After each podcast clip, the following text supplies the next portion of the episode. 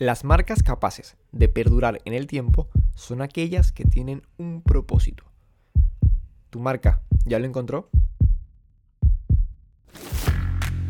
Bienvenidos al podcast Marcapasos. Yo soy Marcelo López y junto a mi alter ego marquetero da Publisher hablaremos de marcas, emprendimientos y negocios. El objetivo de este podcast es que aprendas a gestionar tu marca de la mejor manera y obtengas los mejores resultados.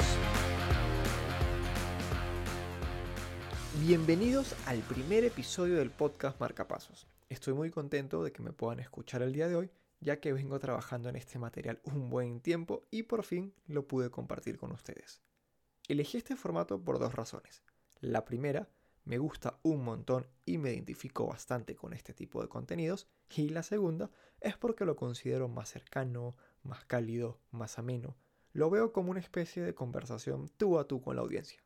Para los que no me conocen, yo soy Marcelo López, soy publicista y actualmente trabajo como asesor y consultor de marcas. Profesionalmente he tenido la oportunidad de trabajar en países como Chile, Ecuador, Colombia, Venezuela y Perú. También, profesionalmente, he podido trabajar con marcas como 3M, Prom Perú, Microsoft, Lenovo, en fin, un montón de experiencia y un montón de culturas que me han servido tanto de manera profesional como personalmente. Probablemente si estás escuchando este podcast tengas una idea en tu cabeza que no deja de dar vueltas, una idea que se te presenta día y noche, día y noche. La idea de emprender, de crear tu negocio, de crear tu empresa. Y probablemente a lo largo de esta cuarentena, a lo largo de este confinamiento, te hayas cansado de escuchar las típicas frases como crea tu marca en redes sociales o crea tu marca en internet, lanza tu marca aquí, lanza tu marca allá. Y te han saturado y te han bombardeado con el término marca acompañado de un montón de adjetivos que probablemente no conozcas. En este primer episodio de Marcapasos vamos a hablar de marca. ¿Qué es la marca? La marca es una promesa, es una promesa que busca resolver y responder preguntas o necesidades de tu audiencia. Eso es una marca es una promesa. Y para crear una promesa se necesitan de ciertos ingredientes, si lo quieres ver así, ciertos ingredientes que van a hacer de tu marca más robusta, más fuerte, más completa. Y esos ingredientes son o parten desde la estrategia, la investigación, el concepto, la propuesta de valor, el propósito. Si te fijas, la marca como tal está compuesta por diferentes elementos, ¿no? No es solo una típica frase vacía sin sentido.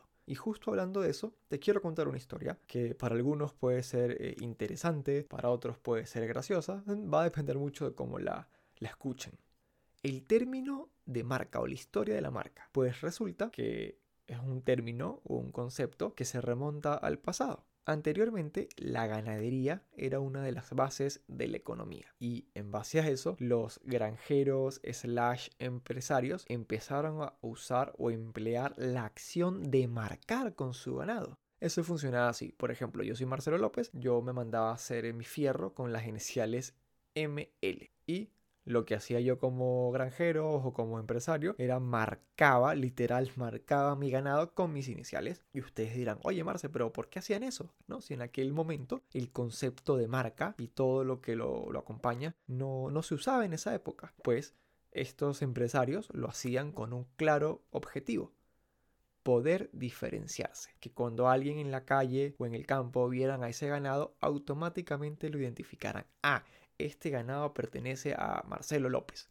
Entonces, a partir de ahí, la acción de marcar fue ganando fuerza, fue cobrando fuerza y fue eh, evolucionando a lo largo de la historia. Luego podemos encontrar otros rubros, otros modelos de negocio que siguieron utilizando la acción de marcar sus productos. En este caso, las farmacéuticas, con un fin más de seguridad, empezaron a marcar sus productos con, en este caso, su, su sello, su logo, su imagen. Ahí el mensaje era como que, oye, mira, no consuma fármacos que no tengan mi sello porque este sello le da seguridad, le da garantía. Entonces, eh, fíjense cómo de una acción, la acción de marcar fue cambiando, fue mutando, fue evolucionando y se transformó en lo que hoy nosotros conocemos como marcas. Las marcas son más completas, tienen un sistema de comunicación gráfico, un sistema de comunicación audiovisual y cuentan con un montón de canales de comunicación por los cuales nos dan mensajes de diferentes tipos. Yo me quedo con, esta historia, con la capacidad de adaptación, cómo fue evolucionando este concepto, cómo fue cambiando, cómo fue mutando y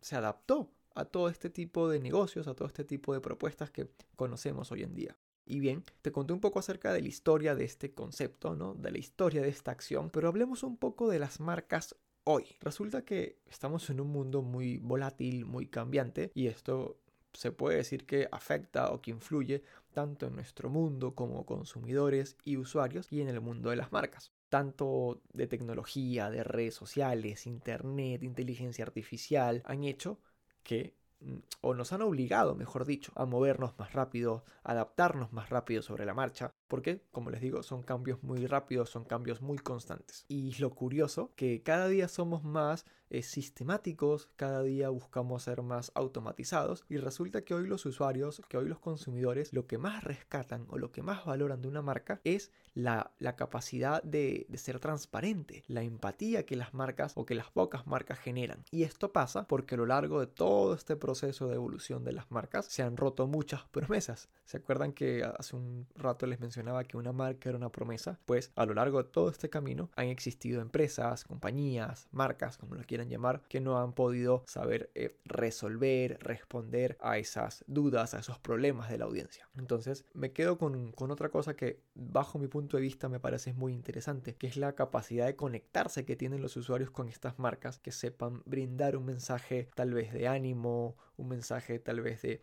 inspiración, un mensaje de apoyo. Suelen hacerme la pregunta, Oye, Marce, eh, tú que trabajas en publicidad, en marketing, ¿cuál es la ventaja? ¿Cuál es el beneficio que te da tener una marca? La verdad, hay un montón de beneficios, hay un montón de beneficios, pero desde mi punto de vista y desde mi experiencia trabajando en este medio, lo mejor que te da tener una marca o la ventaja más determinante es la capacidad que te da de diferenciarte de otra persona. El poder de que tú, compitiendo en un mercado donde existen propuestas similares en cuanto a precio, eh, calidad, eh, funcionalidad, las personas te elijan a ti. Y eso no lo logras con, con cosas al azar, eso lo logras habiendo trabajado una marca fuerte, una marca estable. Y esto lo digo porque en un mundo donde todos dicen, hacen, venden y cuestan lo mismo, realmente las marcas de verdad, las marcas originales, las marcas con estilo, son aquellas que se van a diferenciar. No te quiero eh, marear mucho con tantos términos, solo quiero adelantarte. En este primer episodio hablamos un poco acerca de la marca como tal, un poco de su historia, qué es, cómo se mueve, cómo se maneja hoy en día y como te mencionaba, a lo largo de esta primera temporada vamos a hablar de todas las paradas, de todos los ingredientes necesarios para que tu proyecto se pueda consolidar, para que tu proyecto tenga bases fuertes, bases sólidas. Esta temporada vamos a hablar sobre creación de marca y cada capítulo va a estar dedicado a uno de esos elementos necesarios para crearla. Temas como el benchmarking, la investigación de mercado, estrategia en canales digitales, concepto, naming, propuesta de valor, key visual, van a ser parte de esta primera temporada. Nuevamente, eh, les doy las gracias por estar acá, gracias por haberse tomado el tiempo de escuchar este primer episodio del podcast Marcapasos. Recuerden que si les gustó le pueden dar like o puntuar con las estrellas que consideren en las diferentes plataformas de podcasting. Si quieren conseguirme en redes sociales pueden hacerlo como arroba ThePublisherLab o en mi página web thepublisherlab.com. Gracias otra vez y nosotros nos escuchamos en un próximo Marcapasos. Hasta pronto.